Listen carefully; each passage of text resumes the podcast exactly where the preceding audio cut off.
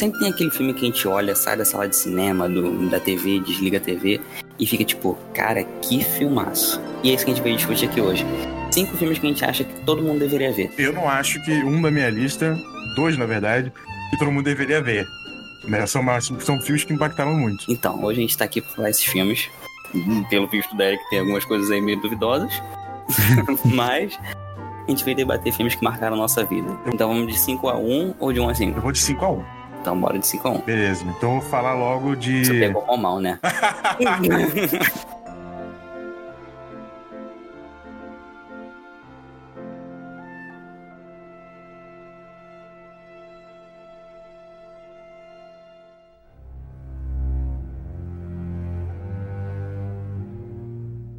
Eu vou falar aqui The Shawshank Redemption, ou em português, Um Sonho de Liberdade. Esse filme, cara, Tem ele é ver uma da... cachorro? Não. Que Ele é uma- tchau. The Shawshank é o nome da prisão. Meu inglês talvez seja errado, porque esse nome, esse nome é meio difícil de falar, mas é Shawshank Redemption. É o nome da prisão, Redenção de Shawshank. Não conheço. Esse filme é baseado no. no ele é uma adaptação de um livro do Stephen King, que é sobre um homem que foi preso injustamente. Ele foi preso por matar a esposa, mas ele não matou. E a história é mó legal disso, porque ele estava sendo traído por ela, ele era um banqueiro. Ele estava sendo traído por ela, aí ele foi lá atrás, ela- ele descobriu onde ela, onde ela e o cara tava. Ele foi lá pra matar o cara de fato, ele levou arma pra fazer isso, só que ele desistiu no caminho. Ele largou a arma e foi embora. Só- e aí, só que por coincidência, os dois, o casal, foram mortos. Tanto a mulher dele quanto o cara, por outra pessoa, que ele não sabia quem era, ou um outro criminoso. E quando a polícia foi investigar, encontraram a arma lá. E aí, quando encontraram a arma, viram as digitais dele. E ele foi preso por ter matado a esposa, sendo que ele não fez isso. Aí ele foi condenado, se não me engano, a 40 anos ou 60 anos, alguma coisa assim. E ele foi pra prisão e tal, e o filme se passa todo na prisão. E o filme, Arthur, é de uma beleza, cara. Inacreditável. Porque o filme conta essa história toda muito mais pela perspectiva do Red, que é interpretado pelo Morgan Freeman no filme. E é, cara, é tão lindo a gente ver essas duas perspectivas brilhando no filme, porque o Red, ele já estava preso lá. Eu esqueci qual é o filme que o crime que ele tinha cometido. Eu não assisti esse filme para gravar esse programa, infelizmente. Desculpe minha falta de profissionalismo. Eu, Normal. eu lembro que. Normal nada. Mas eu lembro Não, que. normal, normal, tipo assim, não dá pra ver tudo de novo, Ah, assim. Mas eu lembro que ele tinha cometido um crime muito horrível, por isso que ele foi parar lá. E ele tomou, acho que era 50, 40, 60, algum, tipo, muitas décadas de prisão. E ele já estava lá há muito tempo. E a gente fica vendo no filme que tem uma reunião de 10 em 10 anos para ver se ele pode sair ou não da prisão. Porque ele está lá há muito tempo, a pena dele tá, tá, tá ainda avançando, né? E aí, ah, vamos dar a chance do cara sair. E ele sempre tem uma reunião com os caras. E aí na reunião ele sempre vai bem vestidão, não sei o quê, e fala com os caras, não, eu tô pronto pra sair, não sei o quê, eu vi minha vida de outra forma e tal. E aí ele sempre é recusado. E a gente sempre vê, e a direção desse filme é maravilhosa, sempre vê o cara recusando e batendo lá ó, a, a parada. Pá, você não pode sair. E aí ele volta e sempre fica puto. E aí o cara entra na prisão, protagonista do filme. E aí a gente vai vendo a- as perspectivas deles se trocando, sabe? Eles conversando, a amizade ele rolando. E aí o filme vai viajando por muitos anos. É um, é um épico esse filme, é um épico de drama. A gente vai vendo ele viajando por vários, vários anos, acho que três décadas do cara preso lá dentro, os traumas que ele vai vendo lá dentro. O filme vai apresentando personagens que têm perspectivas de vida por estarem presos lá dentro. Um deles é um idoso que está praticamente a vida inteira preso. E quando ele sai, ele não consegue se ajeitar no mundo, porque a perspectiva de vida inteira dele praticamente foi dentro da prisão. E ele se mata, porque ele não consegue viver lá fora. Ele já tá muito dentro lá dentro. Isso é muito foda, isso é muito pesado para um filme. E o filme apresenta isso de uma forma muito boa, é muito sutil. Sutil não, ele, ele deixa bem claro. Mas é muito é muito poético, sabe? Ele, ele, faz isso de uma forma muito linda, da- forma que ele vai desenvolvendo isso. Todos os personagens.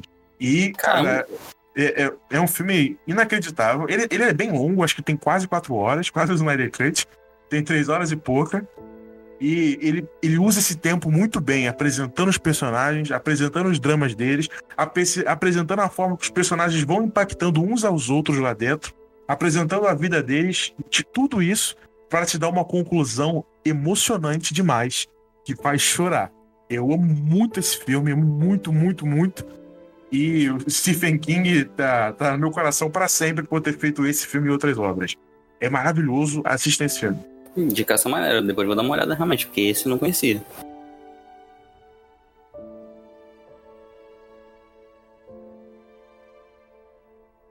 Na minha lista, acho que todos você vai conhecer. Tipo, talvez um você não tenha visto, mas eu acho bem difícil. Cara, em quinto lugar para mim, Avatar.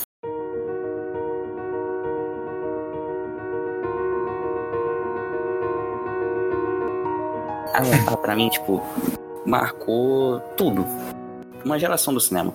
Porque o Avatar, para mim, ele foi o ápice de tecnologia, de computação gráfica, de tudo que a gente tinha naquela época 2009, 2010, se não me engano, tudo que a gente tinha naquela época para entregar no cinema. A gente teve o auge do 3D, tipo, ah, eu sei que não foi o primeiro, mas, tipo, pelo menos na minha opinião, é o primeiro que a gente realmente se importou cara, que foi em 3D. E lembra, quando eu lembro assim, acho que foi a melhor experiência 3D, cara. Porque todos os filmes que vieram depois foi só pra ter, só. Foi, foi. Eu concordo perfeitamente com você. Porque aquele é um 3D que realmente foi memorável. Foi. A maioria dos 3Ds que a gente vê hoje em dia, tudo bem que deve ser por custo de produção e tudo mais, mas, cara, não é aquele negócio que salta os olhos. Olha, então, talvez a gente tenha acostumado sincero. também. Eu pagaria mais pra não ver 3D. Hoje em dia. Sério? Eu não gosto de 3D nem um pouco, acho uma merda. O Vinga, a, a, a, Disney fica colocando essa merda em todos os filmes deles. Eu odeio isso. Eu fui ver o Vingadores, eu com ódio. Que inferno. O filme é tão lindo, eu fico vendo com a, com a tela escura, com, com tudo fodido. Eu quero ver o Thanos direito, porra. Não gosto. Só que eu vi o Ultimato em normal. Sem 3D. Então, eu, eu vi na experiência que talvez você consideraria melhor. Mas Avatar, cara, é realmente uma experiência que, velho, James Cameron acertou em cheio. Inclusive eu tenho altas expectativas pro 2. Só que eu fico com medo de decepcionar. 3, 4, 5. É, vai ter muitos. Vai ter muitos mesmo. Cara, para mim Avatar foi o ponto alto de. Até hoje. É realmente um filme que envelheceu. Cara, Avatar tem mais de 10 anos. Uhum. Tem mais de 10 anos. Deve ter uns 10 a 12 anos. E, velho, até hoje, eu vi, não faz nem muito tempo, eu revi algumas cenas. E até hoje, o filme é perfeito. É 100% atual. É 100% tipo, aquilo ali. Não tem erro. E, velho, a história é, tem todo aquele negócio tribal, todo aquele, tipo, a conexão deles com aquele mundo, de mostrar, tipo, como eles valorizam aquilo ali. Ele, ele aprofunda os personagens de uma forma muito interessante. O James Cameron, até hoje, ele é um dos maiores diretores que a gente tem. James Cameron tá é, tá naquele panteão de. É um dos maiores diretores de todos os tempos, porra. O, tanto o Avatar quanto o Titanic são os maiores bilheterias da história do cinema. Sim, ele... exatamente. E o cara fez os dois. Sim. Titanic também é outro filme, não, não tá na lista, mas vale, vale a menção honrosa de que, tipo, Titanic tem, sei lá, 20 anos, sei lá, não sei. Mas até hoje também é um filme que é muito, muito memorável. James Cameron, ó, parabéns pra você.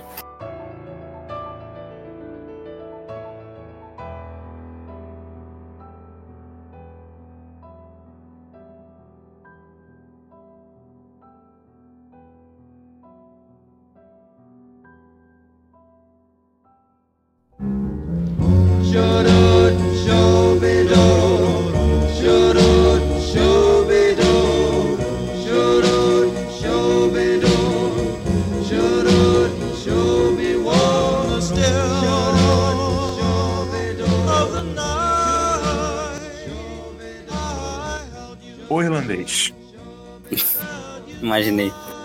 O Irlandês é o filme. É, que pra falar desse filme eu tenho que dar uma puta contextualização. O Scorsese é um diretor que fez a carreira dele não só com filmes de máfia, muita gente fica lembrando de filmes de máfia, mas ele é um dos diretores que mais fez filme na, na, na história.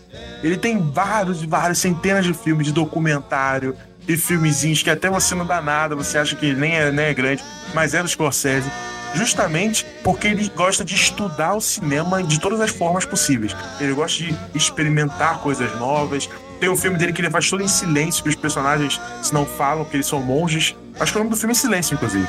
Ele, o filme inteiro sem diálogo, porque é, ele, tem, ele quis ter esse desafio. Ele é um estudante nato de cinema e eu, apesar de ter algumas opiniões polêmicas aí nos, nos últimos tempos, eu acho que a gente tem que ver o que esse cara fala como algo, algo a se pensar. Porque, porra, ele não é qualquer um. Ele tá a vida inteira estudando cinema, ele ama essa arte e ele já fez contribuições absurdas pro cinema.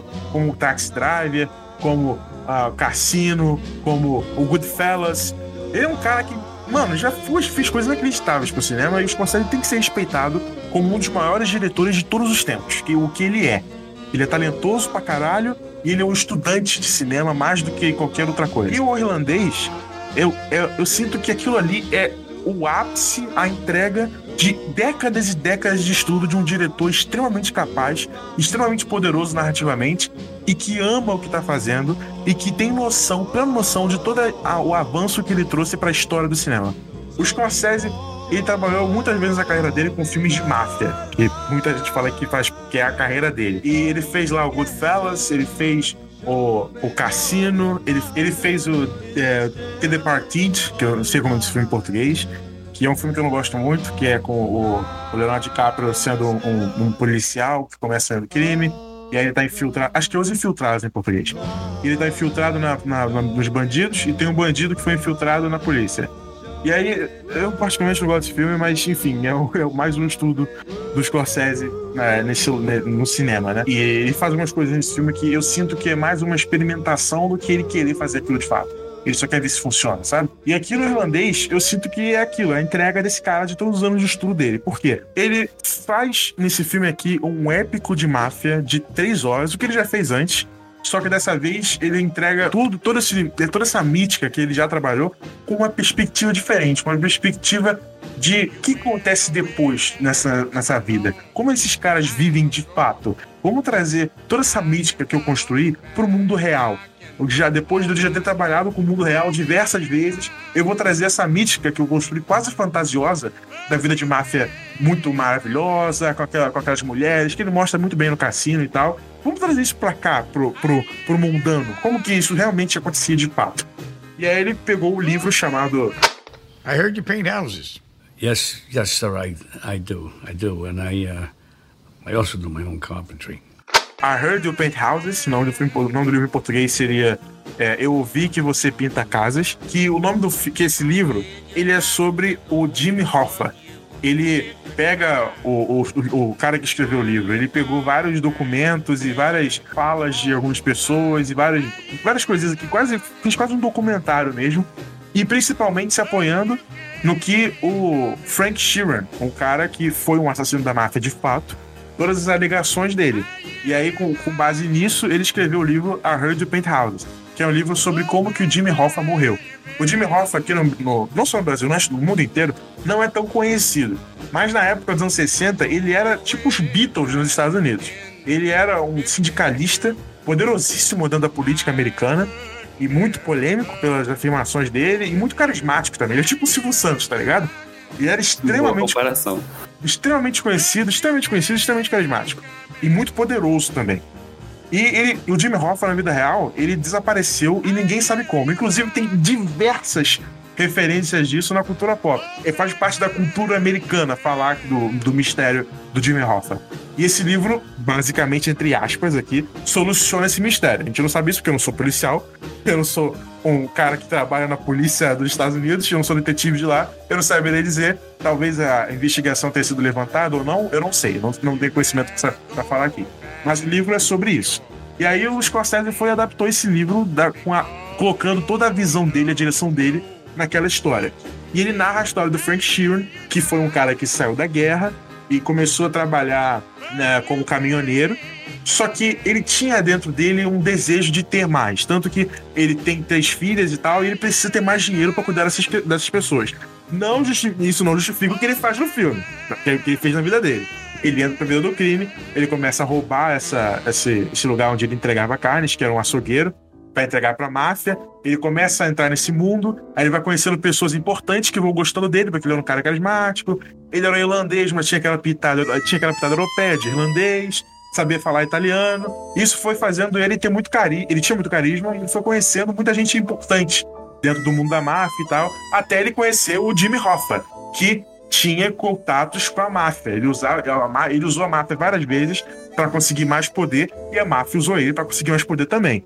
Ele não gostava da máfia, odiava esse mundo de crime, mas ele fazia parte disso porque é assim que o jogo funciona. E o Jimmy Hoffa, quanto mais os anos vão se passando, e o Scorsese vai narrando muito bem toda a transformação disso, a amizade deles, Ele vai introduzindo isso dentro do longa e ele vai fazendo o Jimmy Hoffa ter uma amizade cada vez mais forte com Frank Sheeran, a ponto de serem praticamente irmãos, ele falar com a família dele, ele ser padrinho da filha dele. Acho que não é padrinho, mas ele ama muito a filha dele e tal. Enfim, é, é uma história de amizade e de companheirismo dentro desse mundo maldito da máfia que a gente vai vendo, acompanhando todos os absurdos que eles fazem e ficam com aqueles eufemismos que a gente já viu do Poderoso Chefão e tal. So if you ever need anything, maybe a loan or some honest work, don't hesitate to ask. E aí ele constrói tudo isso para quando chegar com, quando fica chegando perto da conclusão do longa, colocar o que aconteceu de fato, que é o Frank Sheeran, amigo do Jimmy Hoffa, teve que matar ele. Porque o Jimmy Hoffa estava tendo problemas com a máfia, problemas tão grandes que não tinha como resolver de outra forma dentro daquele mundo horrível de, de criminosos, né? Tony told the old man to tell me to tell you. Mm. It's what it is. What it is? It's what it is. They wouldn't dare. Don't, don't They wouldn't dare. E a gente vê como que essa morte impacta o Frank Sheeran como pessoa e como isso e como toda a vida dele de crimes impacta ele dentro da família dele. Porque quando ele envelhece, e aí o que aconteceu? Você fez aquilo tudo entre aspas pela sua família, mas agora sua família odeia você, porque você foi um monstro durante sua vida inteira. Aí ele perde a filha, perde todo mundo que ele amava, ele morre sozinho, porque ele não tem, ele não tem ninguém que ama ele, porque a vida dele inteira dele foi devocada nesse mundo maldito de crime que destruiu todas as relações que ele tinha com a família dele. Isso também é muito bem contado no Breaking Bad, que a gente tem que fazer um programa um dia sobre, que é como que o crime, esse, esse, esse lado horrível, traz vantagem sim para você monetária, mas isso também traz um monte de desvantagens da sua vida, né? Você destrói todo mundo que você ama, tudo que você gosta, sua moral, tudo, seu respeito, sua perspectiva de vida. Skyler. All the things that I did. You need to understand. I have to hear one more time that you did this for the family. I did it for me. I liked it. É muito interessante, extremamente poético e belo como o Scorsese trabalha tudo isso que eu falei nesse filme. É, é, é, um ápice de um diretor que é um gênio e eu não consigo não deixar no meu top 5, sabe? Não consigo.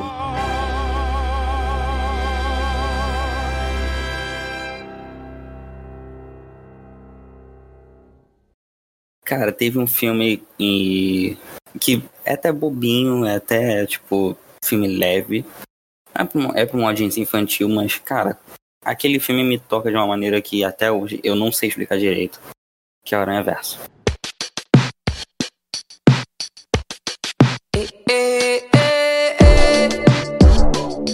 Toda aquela mensagem dele de tipo. É porque, não sei, eu, eu me identifico com, com o Miles é, nesse quesito de tipo ter que se levantar e ter que, tipo, pô, superar desafios e fazer acontecer e tudo mais. Eu acho. E também superar, tipo, uma sombra, meio que, tipo, é, o Miles tem que superar o que o Homem-Aranha foi, tem que ser além, tem que, tipo, estar à altura. É, então, tipo, essa parada eu me identifico muito forte com isso, desse negócio, tipo, de expectativas e fazer as coisas. É bem, é bem pessoal essa parada. E o Aranha Verso é muito bonito, cara. Ele tem uma mensagem muito maneira, uma mensagem de superação. É um filme muito divertido, apesar de toda essa parada agora que eu tô falando sentimental. É um filme muito divertido, muito alto astral.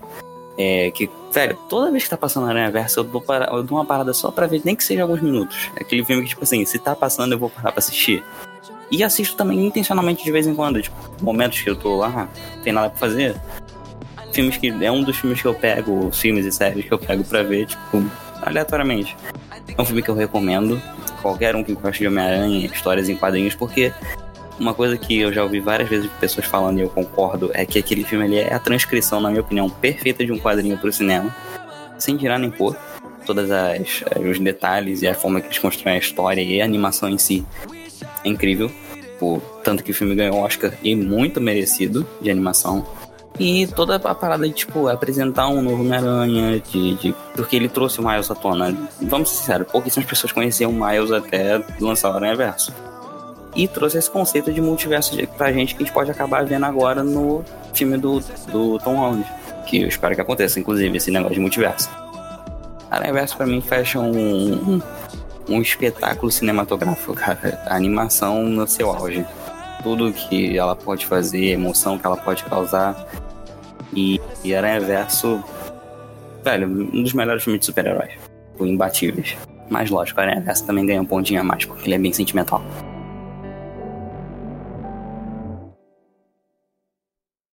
Tá, terceiro lugar. O meu terceiro lugar, cara, vai pra um filme que eu eu não consigo assistir ele sem chorar pelo menos umas duas vezes. Rei Leão, cara.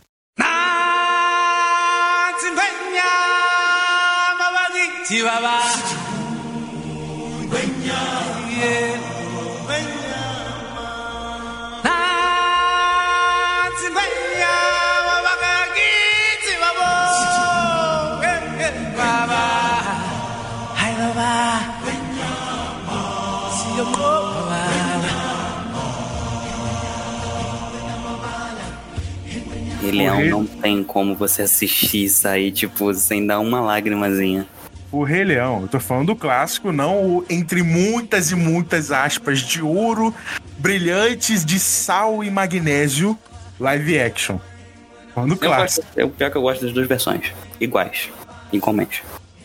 Eu também gosto do, do, entre aspas, live action um pouquinho, mas eu acho o clássico infinitamente superior. É toda aquela jornada do Simba, que é uma jornada clássica, né? É uma trope que eles tiraram do. do. Eu esqueci o nome do cara, mas. Enfim, é um, é um conto clássico de o filho do rei, o pai morre, e aí o irmão entra no trono, e aí o filho é expulso do reino e ele aprende com a vida a ser uma pessoa melhor e ele volta para tomar o seu lugar no, no trono. É uma trope clássica que, se contada de outra forma, seria muito. Ah, tá bom, é só uma historinha clássica que a gente já conhece, mas a forma com que eles trabalham nisso, com animais, transformando, fazendo um universo fantasioso, fantástico, colocando aquelas expressões em animais que o filme novo não soube fazer, e é nesse, nesse tem, porque é uma, é uma história de fantasia, não precisa ser, ser vero, extremamente verossímil. E é muito bonito como eles fazem isso, cara. Toda a, anima, a animação do Rei Leão é uma, é uma parada absurda de quão bem feita ela é. E apesar de ser naquele 2D, eles conseguem dar uma tridimensionalidade tão grande, cara. Principalmente na cena da morte do, do, do Mufasa. Pai. Pai, vamos. Acho que não é spoiler pra ninguém, né? A cena da morte do Mufasa que é uma parada linda, linda, extremamente tocante, cara. Você conheceu pouco daquele, daquele personagem, mas o pouco que você conheceu é o suficiente para você adorar aquele personagem, adorar aquele rei justo, poderoso que é o Mufasa. A música dele é tão linda também. Tu, tudo no Rei Leão é lindo, lindo, lindo demais, cara. E quando a gente vê aquela. Como o Mufasa ele inspira o Simba de tantas formas, a gente vê isso quando o Simba é criança. E quando a gente vê o Mufasa morrendo, a gente vê o Simba perdendo aquela, aquele, aquele ponto a alcançar que ele tinha. Quando ele não tem mais aquilo, o personagem é completamente destruído pelo Scar, né? Que é o vilão sensacional e incrível e extremamente marcante na voz do. do. Do ator Jamie Irons. Na voz do Jamie Irons, cara, é, é uma parada sensacional demais. E aí a gente vê toda a jornada do Simba crescendo, evoluindo do lado do, do, do Timão e do Pumba, personagens carismáticos pra caramba e legais, que a gente aprende a amar pra caramba, toda aquela vida que eles passam juntos. Tem aquela transição linda, linda, de uma. de uma. de uma poesia, cara, tão, tão impressionante. Eu tô emocionando de verdade só de falar disso aqui. Deles envelhecendo, eles cantando Hakuna Matata, Hakuna Matata, andando naquele trono, a gente vê o Simba crescendo é lindo, é um musical lindo. Eu sou uma pessoa que não gosta muito de musicais, eu não aprecio tanto. Só que o Rei Leão é um musical perfeito. Ele apresenta aquele personagem, ele apresenta aquele mundo extremamente fantasioso de animais e com algumas coisas que se pensar por muito tempo, como no reinado lá do Mufasa e tal, você acaba achando algumas coisas que meio incongruentes, mas não é para ser, mas não é para ser cruente, cara. É uma fantasia linda que serve para inspirar e funciona muito bem nisso. Inspira tantas coisas boas, diferentes. Aquele retorno triunfal para pegar o trono dele de volta. Ele vendo o pai dele lá no céu, cara. ele vendo o pai dele se inspirando novamente. E até o, o, o Ravik fala pra ele uma cena linda lá, que ele olha pra água. É, ele fala assim: o Ravik pra, fala pra ele. É, eu não conhecia seu pai, eu conheço seu pai, ele tá vivo. E aí o, o, o Simba segue ele e ele olha pra água, né? A Ravik olha, fala, olha pra água, aí você vai ver ele. Aí quando ele olha, ele vê ele mesmo, né? E o Ravik olha, não, não, não, olha direito. Aí ele olha de novo e ele vê o, a semelhança dele com o pai dele. Olhe com atenção.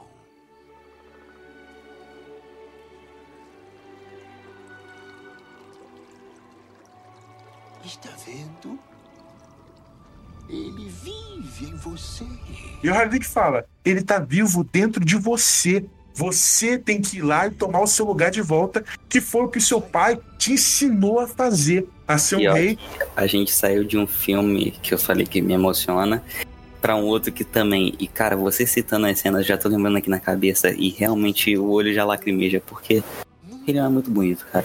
Muito lindo, merda. cara. O Ravik falando: A seu, filosofia é bonita demais. seu pai vive dentro de você e você tem que lutar para ser aquilo que ele te ensinou a ser. A ser como os reis que estão lá no céu, como estrelas, olhando para você agora. Você tem que tomar o seu trono de volta e ser o rei que o seu pai foi. Mesmo que você não supere seu pai, você tem que ser pe- pe- pelo menos como ele foi, para honrar os ensinamentos que ele deu para você. Puta que pariu, cara. Ele é um filme extremamente poderoso, poético, lindo, que fala, conta um milhão de mensagens diferentes e de forma tão, tão poética, sabe? Infantil. Ele é um filme poderosíssimo, principalmente para criança. Ele ensina tanto falando pouco, ele fala tanto com poucas palavras, ele mostra tanto só com os olhares. Isso numa animação 2D, cara. Num filme novo aí, que eu também gosto, mas puta, eu acho ele uma, uma- um beta do, do filme antigo, um, um alfa praticamente. Ele não consegue passar isso com os personagens, nos olhares deles. Eu não vou ficar comparando o filme antigo com o novo, porque eu acho que esse, esse não é o foco. Vou focar no, no filme antigo. Ele mostra muito com pouco. Ele, ele, ele é um filme extraordinário nesse sentido, o que os caras fizeram ali. E o que eu acho mais impressionante é que a Disney não acreditava nesse projeto. Ela deu muito mais dinheiro pro filme Mulan ser feito do que pro Rei Leão. Porque o Rei Leão era um filme, ah, faz aí um filme de bicho aí, é isso. Vamos, focar aqui no Mulan. E aí o Rei Leão não, ele dá um soco, irmão, porque ele é maravilhoso. O que aquele filme, tá, você, você pode falar por alto, ah, a história de um leão que é rei, não sei o quê.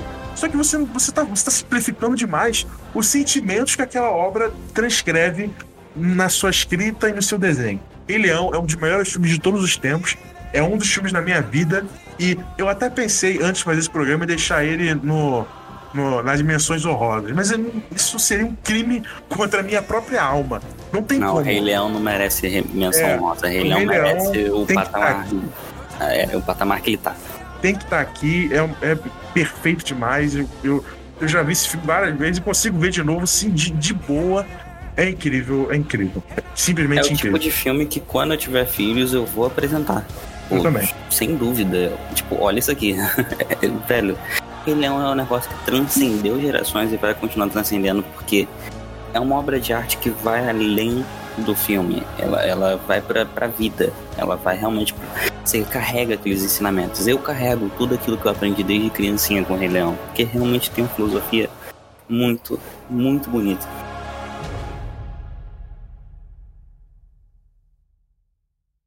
Mas, falando em, em, coisa bonita, a gente vai mudar um pouquinho agora esse negócio sentimentalista que a gente entrou. E para um negócio mais que é o que me define praticamente, que é ciência. De volta pro futuro.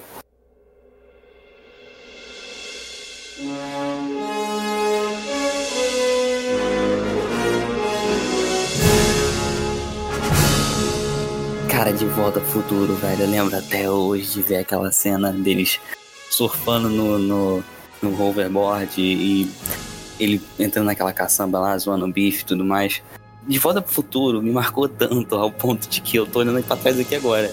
Eu tenho um livro que eu li acho que umas duas vezes falando sobre os bastidores, porque eu realmente quis entender como é que o filme foi feito, como é que tudo aquilo ali rolou. Robert Zemeckis, um abraço. Eu sei que se a gente escuta a gente. Com Faça o certeza, com certeza. Faça o quadro porque eu realmente gostaria muito de ver um, um- mais um, um capítulo final. Porque o 3 é meio que o final, mas eu acho que ainda podia ir além daquilo. Eu não aprecio tanto o 3, não. Não tem, exatamente, o 3 eu não tenho tanto um carinho, mas agora pelo 1 e pelo 2, cara, é muito maneiro. Eu revi, inclusive, essa franquia toda com, há tempo atrás, deve fazer menos de um mês. E, velho, a franquia, sabe quando é aqueles filmes que envelhece bem, você olha, tipo, lógico, você vê que tá datado, as técnicas, a câmera e tudo mais, mas ainda é um filme muito divertido de assistir, muito atual de acompanhar. Cara, ele adiciona tanto a, a cultura pop, negócio de explicação física do carro, as cenas de negócio de mexer no tempo. Eu acho que, inclusive, De Volta para o Futuro foi o que trouxe pro cultura geral esse negócio do tempo, porque eu não lembro de nenhuma produção, com certeza tem, mas eu não lembro agora de cabeça, alguma produção que tenha mostrado isso anteriormente, de tipo, ah, se a gente viajar no tempo, se a gente mexer naquilo ali, vai criar alterações no, no espaço-tempo que vão afetar lá o seu futuro e tudo mais. Inclusive é por isso que o filme se chama De ao Futuro.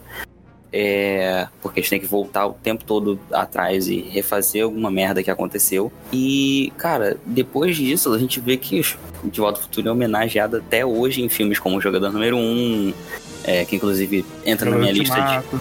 É, Vingadores Ultimato também faz realmente essa, essa abordagem. Vários filmes hoje em dia se baseiam nessa parada de tipo ir pro futuro ou ir no passado e alguma alteração que causa alguma parada que depois tem que ser resolvida. Eu não teria como ele não impactar também, porque o De ao Futuro é um filme muito perfeitinho quando a gente fala de construção de roteiro. Ele com certeza é ensinado em aulas de, de em faculdade de cinema. É, com certeza ele é ensinado em faculdade de cinema por todo o ritmozinho que ele tem, a construção que ele tem, o, o, tanto o humor dele trabalha junto com o drama do filme, que trabalha junto com toda a aventura para ela poder seguir do início ao fim. Ele vai construindo os probleminhas, ele sempre trabalhando com as próprias regras dele, bem estruturadas. Ele vai conseguir, consegue solucionar isso sem você esperar. A ideia dele ir pro passado e aí a mãe dele se apaixonar por ele, e aí ele tem que solucionar aquilo, porque se os pais dele não se conhecerem, eles não, ele não vai existir, ele e os irmãos dele. E aí o filme fica colocando isso dentro daquela foto, né? Lembra que ele fica olhando? Lembro, irmãos, lembro. Os irmãos vão desaparecendo. Puta, isso é muito bem feito. É uma construçãozinha muito perfeitinha. E esse filme mantém o ritmo dele até hoje. Ele não precisa de um remake, ele precisa de uma continuação, como você bem disse. Ou, sei lá, talvez um reboot bem feito mas ele continua até hoje bem pra caralho. Porque o humor dele funciona, os personagens dele são super carismáticos, as ideias que tem ali são incríveis. É um filme extraordinário, é muito perfeitinho. Ele coloca a problemática, constrói as regras dele, resolve a problemática sem você esperar, e ele sempre dá um ganchinho para mais aventuras. Meio Rick and Morty, aquela coisa maravilhosa de ficção científica e humor que a gente passou a amar depois que o De Volta ao Futuro colocou isso na cultura pop. É um filme realmente extraordinário. Até porque Rick and Morty foi inspirado nele, realmente. Totalmente, né? O Rick é o, o doutor lá e o. O, o, o, o Morty é literalmente o Marty. Exato. É, só que uma coisa que você falou e é verdade. É, eu também não estudo cinema, mas tenho pretensão de, quem sabe, um dia fazer como segunda faculdade, mais por, mais por hobby e conhecimento mesmo. Porque eu sou uma pessoa que realmente go gosta de aprender as coisas por vontade própria. Tipo, eu corro atrás, pesquiso, estudo, realmente tento aprender. E cinema é uma dessas coisas. E nesses meus estudos eu já li livros, já vi aulas, podcasts e todo tipo de conteúdo que eu pude absorver. É, um, desses, um dos, dos conteúdos que eu vi realmente foi falando sobre a estrutura de roteiro de De Volta para o Futuro, que inclusive eu acho que eu tenho um certo embasamento para falar porque eu li o livro. E uma das coisas que é citada, inclusive no livro, é a parada do relógio. Eles vão lá e captam a energia do raio exatamente depois de acontecer um monte de merda. O, o Marte, o Marte não, o Doc quase cai do, do, do relógio, quase não chega a tempo o Marte com o carro. Mas tudo ocorre certinho, perfeitamente. E o filme tinha te apresentado essa ideia lá no começo. Já foi uma coisa que ele mostrou. Então, tipo, realmente o roteiro foi super bem desenvolvido para te levar de um ponto A a um ponto B naturalmente com soluções que você consegue imaginar uma pessoa tendo. De Volta, de Volta ao Futuro é uma obra-prima. Não tem nada que possa ser falado sobre ele.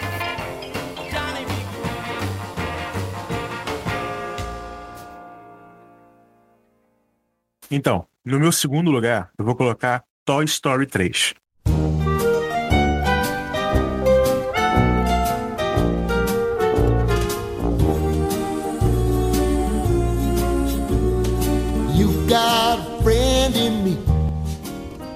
Toy Story é uma trilogia. Eu sei que é quadrilogia, mas eu ignoro o quarto filme porque ele é meio foda-se.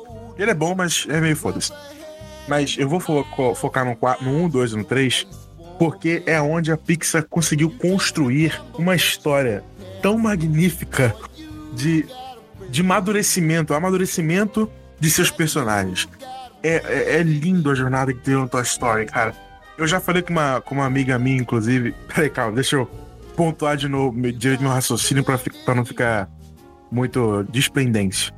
Toy Story, lá em 1999, foi um filme que a Pixar não estava muito boa das pernas para fazer aquilo. Ela, ela tinha feito alguns curtas antes. Pra, inclusive a Pixar era um, acho que era um estúdio da do qual é o do criador da Apple mesmo, Arthur? Steve Jobs era mesmo. Era parte da, da Apple. É, a Pixar era um estúdio do, do Steve Jobs. E aí eles foram contratados pela Disney para fazer alguma coisa, algum um, um, um, curta, qualquer coisa assim. E aí eles estavam desenvolvendo, eles começaram a desenvolver. E aí quando eles viram que eles tinham nas mãos, eles estavam pensando, pô, a gente poderia desenvolver isso melhor no longa. Que aí, mas só que o longa seria muito um investimento muito maior. Animação não é, não é fácil, é bastante dinheiro, bastante caro. E aí eles falaram isso com a Disney, e a Disney acreditou no potencial do estúdio e falou: quer saber? Faz um longa. Aí eles encomendaram um longa. E imagina a felicidade dos caras, que era um estúdio iniciante, tá fazendo um longa pra Disney, cara. Disney sempre foi, sempre vai ser um estúdio inacreditável de, de famoso, de, de, de, com importância no mercado. E aí, quando o longa foi feito, a Story 1, eles apresentaram uma história sobre brinquedos, sobre principalmente sobre o Woody, que era o brinquedo favorito do Andy, e que era quase que o líder daquele lugar. Quase não, era o líder da, daqueles brinquedos, daquele quarto era muito carismático, era um líder carismático que, por ser o brinquedo favorito, estava sempre em protagonismo nas historinhas que o Andy brincava. Era aquilo ali. E aí ele, eles apresentam a chegada do brinquedo novo, né? O Buzz Lightyear, que foi o brinquedo que é mais ou menos uma, uma brincadeira, uma correferência com a, a própria história do cinema, né? Que tinha todos os filmes de faroeste e tal, que eram, reinavam, e aí começaram os filmes de ficção científica. E aí a parada foi pra outra, outras, outra, outro patamar, Sabe né? é um detalhe que eu nunca tinha parado pra pensar? É, eu nunca tinha reparado. é uma brincadeira muito interessante que eles fazem. E aí começou isso. O Andy parou de brincar com o Woody e passou a brincar mais com o Buzz. Só que ele não parou totalmente, né? Mas na visão do, do Woody era isso, ele tinha sido abandonado. Inclusive tem aquela cena lá que o Woody, que o Woody sonha, que o Andy fala, eu não quero mais brincar com você. E aí ele cai no lixo. Ah, eu esqueci. Você tá rasgado. Eu não quero mais brincar com você. E é muito impactante aquilo pro personagem e pra, pra própria construção dele, dele ser o cara maneiro, não sei o que, se achar um pouco. E aí chegou do brinquedo e meio que pra baixar a onda dele, né? E aí ele foi o vilão do filme, se não me engano. Seria, é. Nos primeiros sketches ele seria o vilão, só que aí a Disney não aprovou isso, que ele tá muito assustador. E eles inverteram a parada deixaram eles. Ele, ele, ele mais ou menos como um cara meio cuzão no filme, não, não diria cuzão, mas alguém que se acha demais e tal. E no próprio filme eles colocando ele, humanizando ele cada vez mais. O Woody no primeiro filme ele começa como meio arrogante, porque ele, como eu disse, ele é o brinquedo favorito do Andy, é o líder daquele lugar e tal. E aí ele não aceita ser substituído pelo, pelo Buzz. E aí ele não gosta do Buzz, o Buzz tá substituindo ele. Só que aí a jornada do filme é justamente ele ganhando a amizade do Buzz, o Buzz sendo amigo dele, e essa amizade sendo construída a partir disso, de um conflito. E a gente vê essa amizade sendo construída que leva pros outros filmes, que é maravilhosa, maravilhosa, perfeita a amizade deles dois, que leva inclusive no, em algo que eu vou falar até quando eu for falar do segundo filme, que é, é incrível. E o Buzz não saber que é um brinquedo é muito inteligente isso no roteiro, né? Porque a gente não tá vendo só um brinquedo que não gosta muito do outro, não. A gente tá vendo um brinquedo que não gosta muito do outro e esse outro não sabe que é um brinquedo. E a gente vê a evolução justamente do Woody passar a gostar do Buzz e do Buzz passar a conhecer ele mesmo. Porque ele, ele passa a saber que ele não é um ele é um brinquedo. Ele não é um astronauta que dá uma missão, ele é um brinquedo. Isso muda a perspectiva de vida do próprio personagem, mesmo naquele, naquele, naquele pouco tempo que ele tem. Pouco tempo não, né? O filme até faz toda uma, uma sequência musical com isso, que é muito, muito bonita, cara. Muito, muito bem feito o Toy Story 1.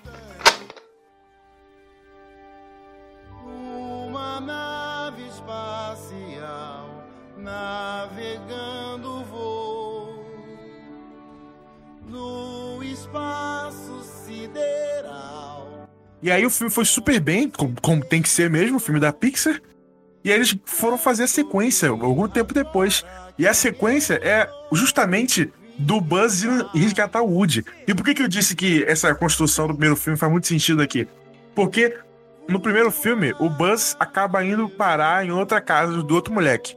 E aí o Woody meio que vai e salva ele. Sim, ele- daquele garoto lá que destrói os brinquedos e tudo mais. Exato. Inclusive tem até uma sequência foda que no final ele, o, o Buzz, o Woody planeja, né, pra esse moleque soltar eles. A cena do eles- brinco direito, nossa. Exato.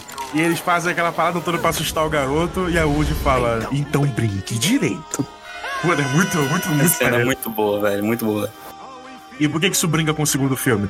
Porque o segundo filme é o Buzz indo resgatar o Woody. E aí eles até falam assim, cara, o Woody, a gente resgataria ele, óbvio, ele é nosso amigo, só que ele foi parar em outro lugar, outro lado da cidade. A gente não teria como a gente fazer isso sem a gente se- ferrar no processo, a gente se perder. Sem, se, tipo, a gente vai acabar, a gente pode assumir daqui sem que a gente faça, cum- cumpra o nosso objetivo. E aí o Buzz fala algo muito bonito, ele fala assim, o Woody já me salvou uma vez, eu não seria, eu não conseguiria viver comigo mesmo não fazendo o mesmo por ele. Nossa, olha que, que construção magnífica desse Construção de infantil. personagem, ó, muito boa. Pra você ver que a Pixar, mesmo sendo uma, uma, uma coisa infantil, ainda assim, ela consegue atender os, aos vários públicos. Muito, cara. Não, a gente tem que fazer um programa sobre a Pixar, cara. A Pixar é sensacional, ela é perfeita.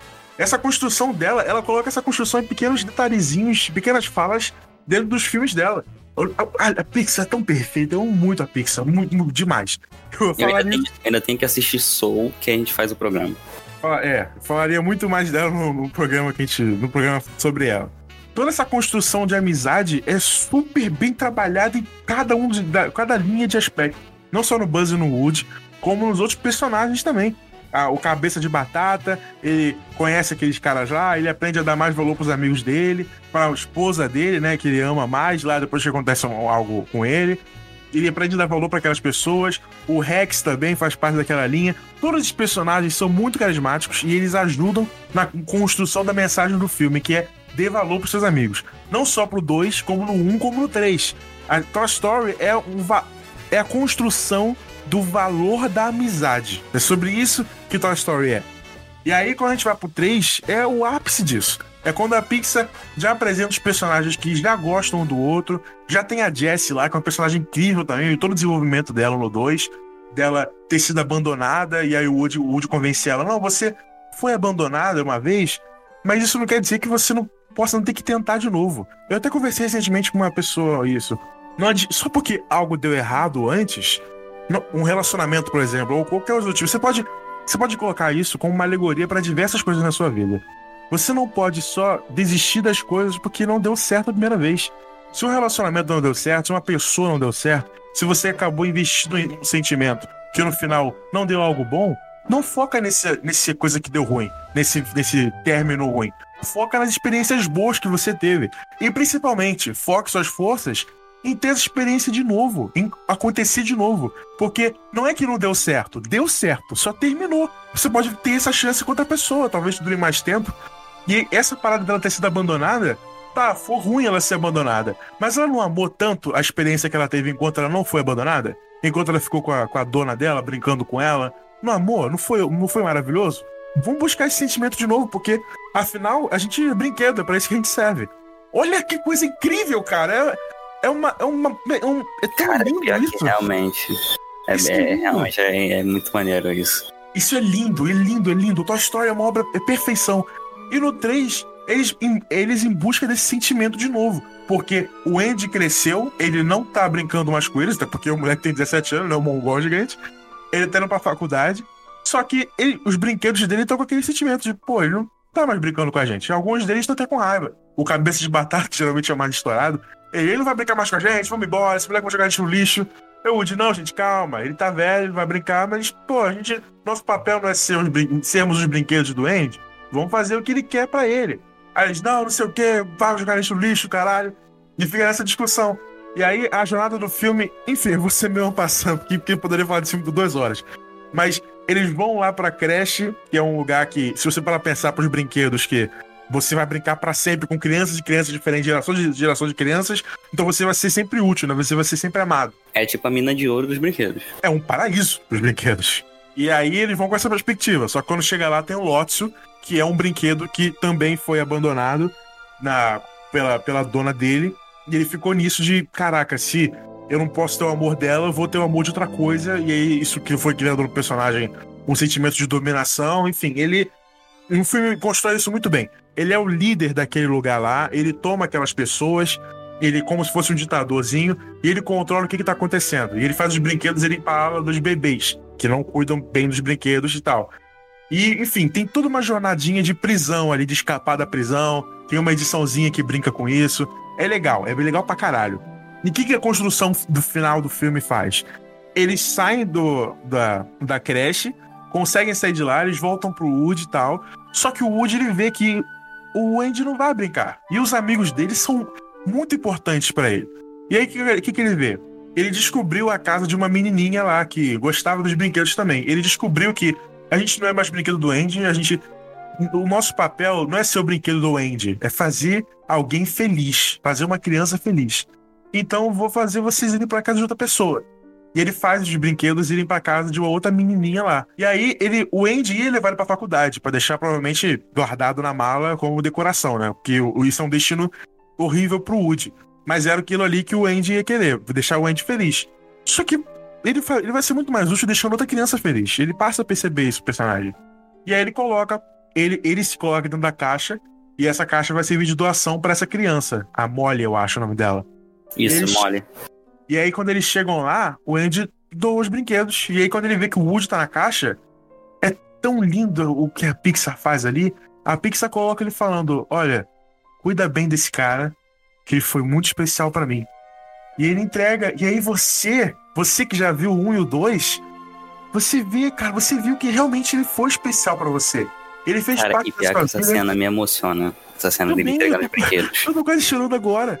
Ele fez parte da vida dele e ele fez parte da sua vida também como telespectador.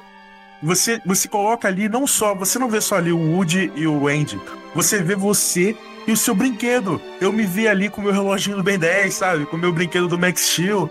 Essas Sim, coisas. esse sentimento. Essa Esse sensação. sentimento de você deixar pra trás aquilo ali, só que aquilo fez parte de você, e você fica muito feliz por isso. É um amor, é, colo- é pegar o amor, colocar em palavras e jogar na tela do, do cinema.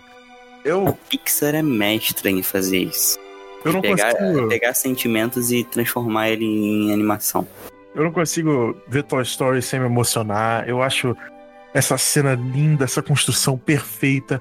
Eu amo aqueles personagens, eu amo aqueles sentimentos, eu amo esse épico de, dessa trilogia perfeita de amor que a Pixar fez que inspira em tantos, tantas linhas diferentes. E esse é o poder da animação que a, gente, que a gente já disse. Não que não tenha como fazer isso em live action. Só que quando a gente fala de animação, deles poderem trabalhar com brinquedos de uma criança e construir esse amor ali, essa história, essa jornada ali, só tem como fazer isso em animação. Isso é lindo, cara. É lindo essa liberdade que a Pixar tem e o quanto que eles são sensíveis em trabalhar diversos aspectos e sentimentos diferentes em todos os seus longas, não só no Toy Story, como no Procurando Nemo, como no Up, no início do Up principalmente, como no, sei lá, no Carros, no, no próprio Soul. Eles conseguem fazer isso no Monge S.A. porque a Pixar é perfeita. E eu vou falar muito mais disso no programa da Pixar.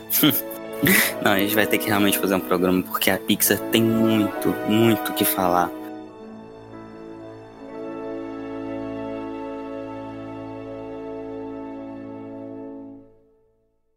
Pra mim, um filme que foi importantíssimo na minha vida. Cara, eu lembro até hoje do dia que eu saí de casa e fui no cinema assistir com meu pai Homem de Ferro.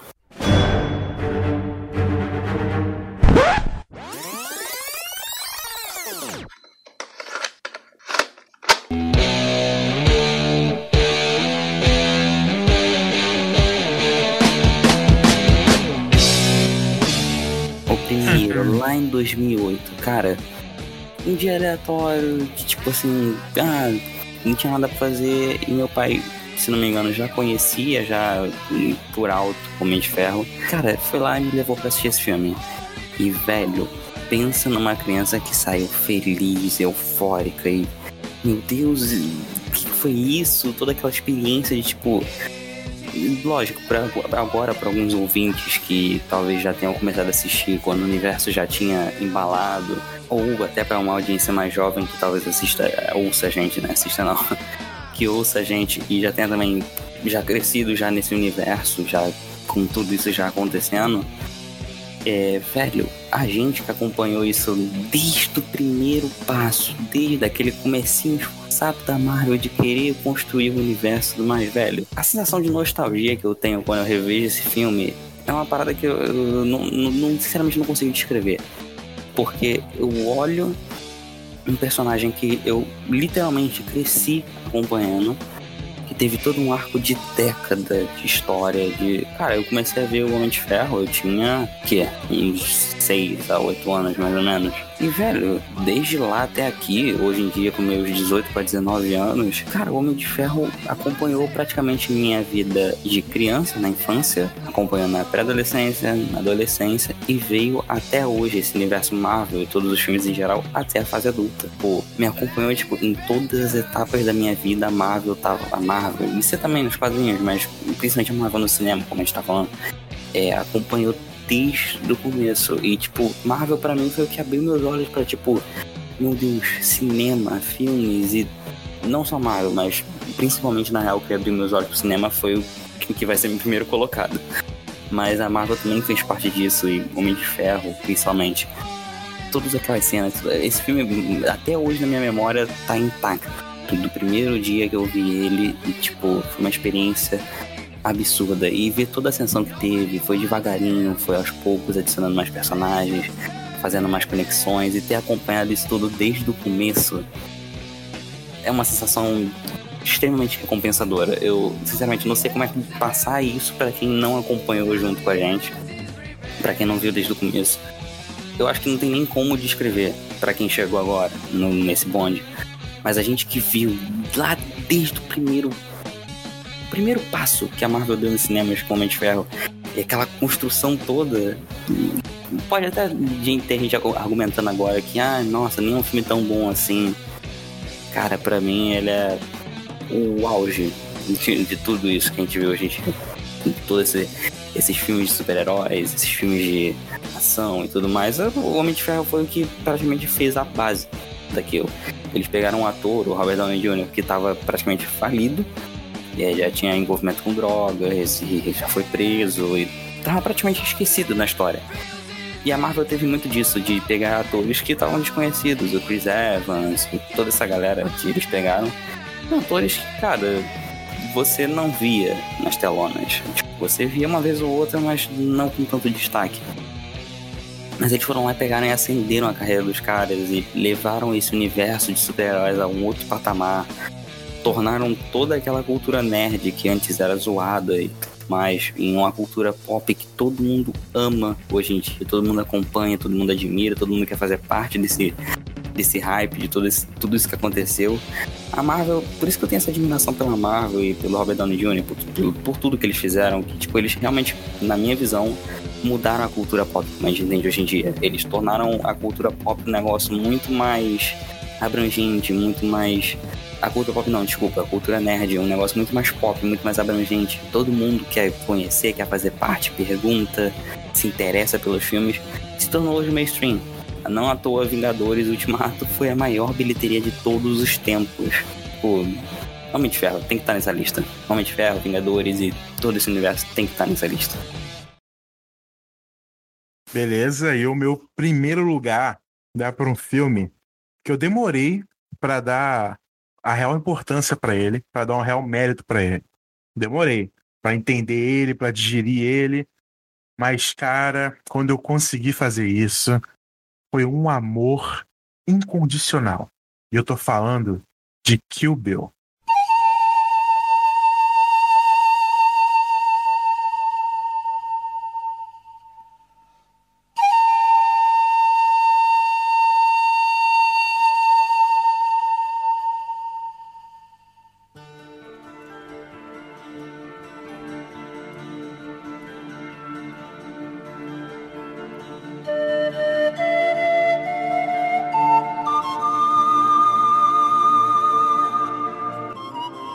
Olha, por essa eu não esperava.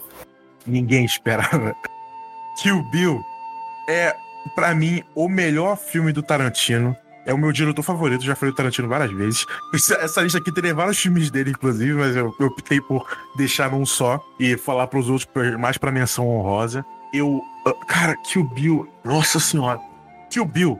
Pra, eu, quando eu, eu vejo Kill Bill como aquilo ali é a jornada perfeita de uma vingança no cinema e, e- e tudo, todo o estilo estética do Tarantino que tá impregnado ali brinca com o próprio estilo narrativo de vingança no cinema, de filmes de ação, quanto em homenagear a cultura oriental, em vários aspectos diferentes.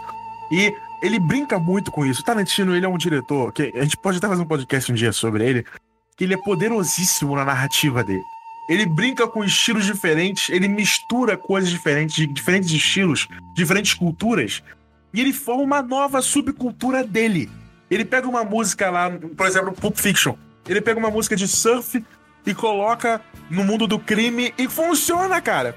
Porque ele é o Tarantino, ele consegue, sabe? Ele consegue ter uma visão de, de controlar a- toda a, a arte dele, ou dos filmes dele, do início ao fim. A cada segundo ele consegue manipular a narrativa a favor, a favor dela mesmo. E no Pulp Fiction, ele faz muito isso brincando com o próprio estilo do, do que o filme tá homenageando. Ele coloca a noiva, a personagem dele, pra lutar com 88 caras, coloca ela com uma katana incrível, e ele brinca com esse negócio de lenda, de olha aqui, essa aqui é uma Hattori Hanzo. E aí ele explica a mitologia por trás daquilo, ele explica todo o respeito que tem por trás daquilo, e você sente aquilo. Não é só uma palavra, tipo, ah, me- ah, respeito, uma lenda. Não, não, não. Você entende. Você passa a respeitar aquilo, entender a lenda por trás daquilo, entender a lenda por trás do homem que tá fazendo aquilo, toda a mitologia que tem impregnada naquilo ali. E ele faz isso com tanta sutileza, cara. É tão, é tão lindo a forma que ele constrói isso. E ele vai construindo isso dentro de uma jornada de ação, de uma jornada de vingança. A gente vai vendo a noiva, a Beatrix Kittle, indo atrás de cada uma das pessoas que ma- basicamente mataram a filha dela e tentaram matar ela no, no dia do casamento dela. E ela deixa por último o Bill, o ex-namorado dela, alguma coisa assim, que basicamente mandou matar a filha dela mesma, que ela tava grávida, né? Quando ela sofreu o, o atentado lá no casamento. E aí ela deixa ele por último e vai matando, cara, todo mundo. E o Tarantino vai brincando, pega essa lista que ela fez e ela fala que ela vai matar na ordem que tá na lista. Só que a gente vê algumas mortes antes. Ele brinca com a crono- cronologia. E por que, que ele faz isso? Só por preciosismo? Como o do Zack Snyder de colocar o filme com o filme em 4x3? Não, não é por preciosismo. Colocar tudo em slow motion. É, ele faz isso justamente pra construir todo o arco do filme em diferentes estilos, em diferentes níveis. Por que, que ele bota uma cena, a cena dela matando a puta Copperhead, eu acho? Não, não é Copperhead, Copper- Copperhead é Ellie. Uma das mulheres lá, esqueci o nome delas. Ele, por que, que ele coloca uma, da- de- uma, da- uma das cenas antes de- das outras?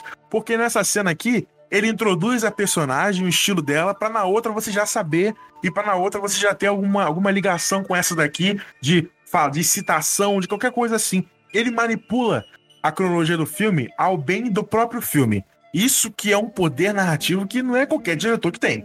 Ele faz isso extremamente bem. E ele brinca com o filme dele o tempo inteiro, para poder manipular aquela cronologia ao seu bel prazer. E como que ele também brinca com homenageando a própria mitologia oriental. Ele faz isso com muito respeito. Ele não faz isso com brincadeirinhas, com eufemismos, com brincadeirinhas, com zoações. Não, cara, com uma, uma sátira. Não, ele faz isso com respeito. Ele coloca lá todos os significados, ele coloca as músicas belas, ele coloca os olhares, ele coloca ah, os estilos daquela. Do, todo, de como, como funciona o cinema oriental. Ele coloca tudo aquilo ali com respeito absoluto e adaptando tudo que precisa ser adaptado para colocar dentro da visão dele. Que é uma visão extremamente violenta, mas uma visão meio, sati meio sátrica, só que poética ao mesmo tempo. Ela é tudo isso e poética. Porque ela conta a história de uma mãe que ama sua, que amava a sua filha e que vai atrás de vingança. Uma leoa a- que luta para proteger a sua cria. Isso é maravilhoso dentro do que ele constrói dentro do próprio filme. Eu amo mitolo a mitologia impregnada aqui, porque muitas vezes a noiva ela é citada como a cavaleira de cabelos amarelos.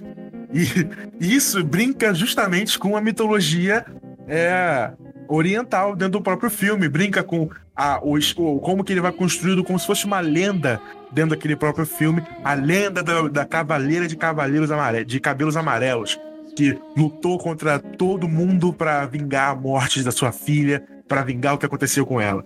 Cara, que o Bill é extraordinário. Eu não considero dois filmes, é um filme só, o volume 1 e o volume 2 é um filme só.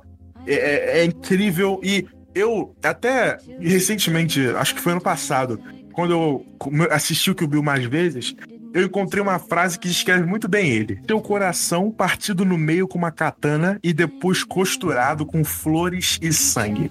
É isso. É violência, é amor, é sutileza, é espírito, é respeito e é Tarantino. É isso que eu amo no Kill Bill. É um filme que marcou muito a minha vida. Eu acho extraordinário tudo que ele apresenta naquele filme, os personagens, tudo, absolutamente tudo. Acho uma obra-prima do cinema e eu acho que todo mundo tem que ver também. Caramba, não sabia que você tinha esse amor todo por Kill Bill, não. Eu tenho muito, cara, muito. Tô vendo, e pior que o Kill Bill é um filmezinho muito interessante, eu gosto bastante também. Filmezinho? Não, filmezinho é forma de falar, obviamente. tudo bem, tudo bem. Já o meu primeiro lugar também é um filme que eu amo de paixão e eu acho que dispensa qualquer comentário, não, não tem nem necessidade na real. Cara, não podia ser diferente, provavelmente você já esperava, provavelmente quem estiver assistindo já imaginava que uma hora esse filme ia ser citado. E eu fiquei até. Não, pelo contrário. E eu fiquei até surpreso que você não citou nenhum da franquia. Star Wars Episódio 5.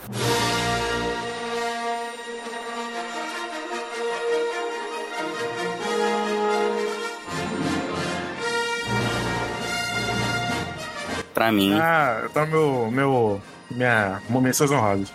Pra mim, Star Wars Episódio 5 é o ápice do cinema. Eu, tipo, amo. Lógico, ápice do cinema é exagero meu, eu sei.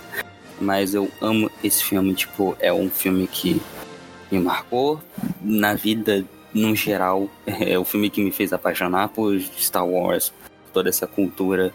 Star Wars eu levo até hoje como, tipo, uma coisa que fez parte de mim, construiu quem eu sou, ajudou a construir quem eu sou, dentre outras coisas, claro, mas é parte fundamental. Eu tenho aqui na estante até hoje, e sempre vai estar na minha estante a franquia original.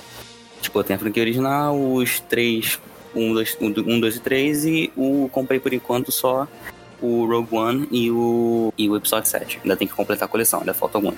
Precisa? Que... Hã? Precisa completar? Tem, não, tem essa coleção. Tem que completar.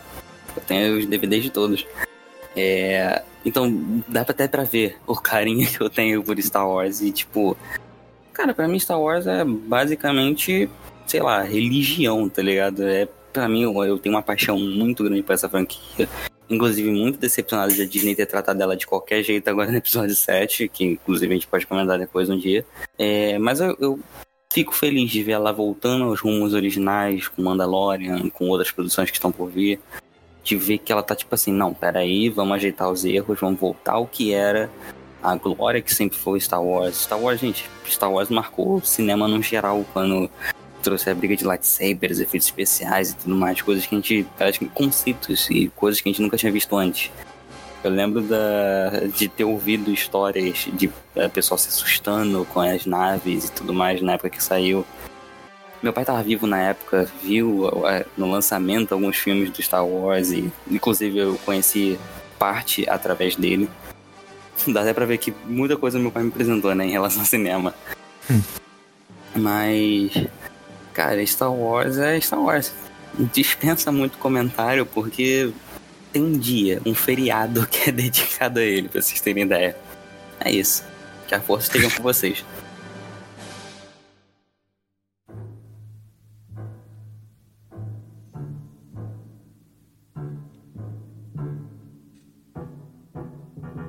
Ok, agora as menções honrosas. Eu, eu acredito que você tem algumas aí, mas eu, vou, bastante. eu não vou ficar discutindo. Eu não vou ficar discutindo sobre elas, porque se, se fosse pra discutir, eu colocaria no top 5, né? Exatamente, é. Então, Esse- vou- agora a gente vai ser mais direto. É, vou só falar por alto aqui. Os filmes que estão na minha top 5 e que alguns deles estavam no meu top 5, eu só tirei porque ou é do mesmo diretor ou do mesmo estúdio, que eu quis meio condensar um pouco mais. Vamos lá. Pulp Fiction entraria fácil ali no primeiro, segundo, primeiro ou segundo lugar. Django entraria no top 5 também. Procurando Nemo, eu, eu optei por colocar Toy Story, mas também é da Pixar, eu amo muito. O Vingadores Ultimato e Guerra Infinita, eu acho o Ultimato. Eu, eu vou falar aqui e eu não tô, eu não tô exagerando. Eu acredito que realmente seja isso. Um dos melhores filmes da história do cinema, pelo Concordo que ele faz. plenamente. Ele é um dos melhores filmes. Até porque ele é um filme histórico. E, tipo, é uma construção de 10 anos para chegarmos até aquilo. Exato, mais de 20 filmes para fazer um filme só. Ele tem que estar tá no pódio de top 10 de filmes de todos os tempos. Não tô no meu top 5, porque eu não, eu não amo ele tanto quanto amo os outros, mas ele entraria no top 10 facilmente aí. Em quesitos técnicos, a gente tem que admitir que ele tá, tipo assim, muito alto. Narrativo também. Guerra Infinita, eu coloquei aqui o Homem-Aranha 2, lá do Sam Raimi, que eu amo demais. Eu coloquei Psicose, que é do Hitchcock, que eu também amo. Eu acho um dos melhores filmes de terror, se não o melhor, de todos os tempos. Coloquei Monstros S.A., também é da Pixar, também amo demais. Coloquei Mad Max, os de 2015. Eu não aprecio tanto os, os antigos. E eu amo mitologia que tem, a construção de mitologia que tem por trás dele. É, eu coloquei Star Wars, episódio 3, 5 e 8. Polêmica aí. É, eu coloquei também o Era Uma Vez em Hollywood, que também é do Tarantino. E eu poderia também colocar o Bastardos Inglórios, que também é do Tarantino eu amo demais. E eu coloquei aqui por último o Green Mile, que disputou em estar em quinto lugar junto com o Sonho de Liberdade. Só que eu acho que eu amo o Sonho de Liberdade um pouco mais. Mas o Green Mile também. Eu poderia falar para ele sobre uma hora. É um filme incrível que eu choro muito vendo, assistindo ele. É um épico de drama também do Stephen King. E o nome em português é A Espera de um Milagre. Agora, os meus minhas menções honrosas são, obviamente, Matrix. Eu pensei muito, muito, muito em colocar, mas eu não, vou dar uma segurada porque Matrix é Matrix, é incrível. É, Vingadores Ultimato e Vingadores Guerra Infinita entram com certeza. Mad Max, eu concordo, também é um dos filmes que eu acho incríveis de, dessas gerações mais atuais. Jogador número 1, um, que eu até citei. O filme é muito bom. Assistam, por favor. Sexta-feira 13, eu curto pra caraca também os originais. Depois começou a alongar demais, peraí, para, chega. É, Star Trek. Star Trek eu também botaria, porque Star Trek, apesar de ter essa rixinha que a galera cria entre Star Wars e Star Trek, tipo, eu não ligo muito e gosto bastante da, da complexidade de Star Trek. Homem-Aranha 2 do Tobey Maguire, sim. Homem-Aranha 1 dele também. Eu gosto dos dois filmes do Andrew Garfield, então também, para mim, são filmes legais. E eu acho que se resume a isso, de, de honrosas.